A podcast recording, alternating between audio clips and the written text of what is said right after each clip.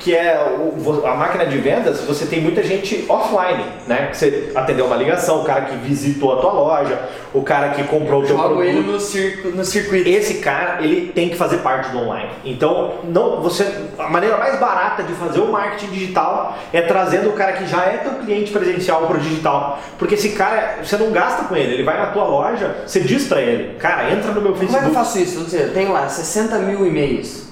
Como é que os caras tudo me conhecem presencial? Como é que eu trago esse cara pro digital? Então, aí você pode produzir conteúdo do interesse dele, você pode é, fazer atendimento digital. A partir do momento que você começa a conversar com Aí ele, que entra a estratégia nossa pra gente achar a forma de fazer isso. É, a partir do momento que, que você dá um motivo para ele conversar com você pelo digital, você passa a ter ele como um lead digital. Então ele comprou de você um botão de camisa no presencial. Se você começar a mandar para ele online coisas sobre camisa, sobre cinto, sobre calça, Como sobre vestir sapato, tal, forma de daqui a apresentação. pouco o cara tá comprando enxoval inteiro de você.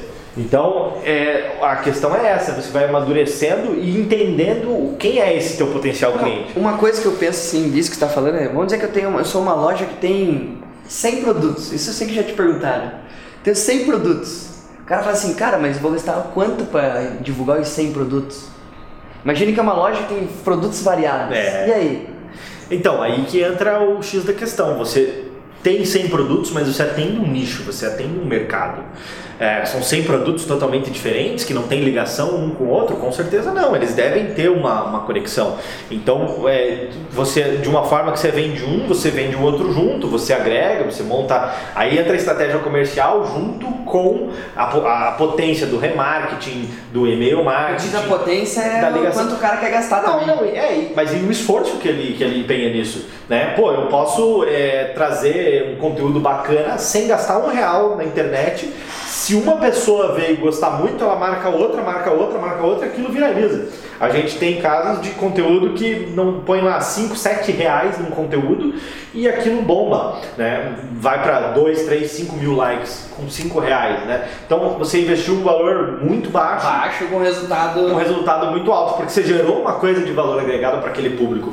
Por isso que eu, porque no nosso primeiro papo a gente fala sobre é, achar o interesse do teu cliente. do cliente, não é o teu, né? É, porque a partir do momento que você tá e a, e a questão do experimentar, você experimentou, experimentou, achou o interesse, você vai bombar, porque daí você acerta ele, né? Você acerta Como o você falou, isso tem a ver com o segmento do cara. E cada segmento de um do jeito. cliente.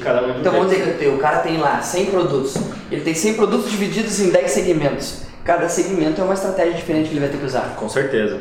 É, muitas vezes a, a coisa se cruza, né? Não tem aquela velha De história. alguma forma, sim, acaba se cruzando, mas é, é como se a gente tivesse que lidar cada um deles com uma estratégia diferente. Sim, sim. Não, Por e, causa da comunicação com o público, não do jeito que ele quer falar com e envolve vários fatores, cara. Às vezes você tem que pensar assim, poxa, eu tenho uma estratégia, é, eu tenho uma infraestrutura para vender o meu produto para o Brasil inteiro. Perfeito. Mas eu não tenho mídia verba o suficiente Pra alcançar pra alcançar o Brasil inteiro.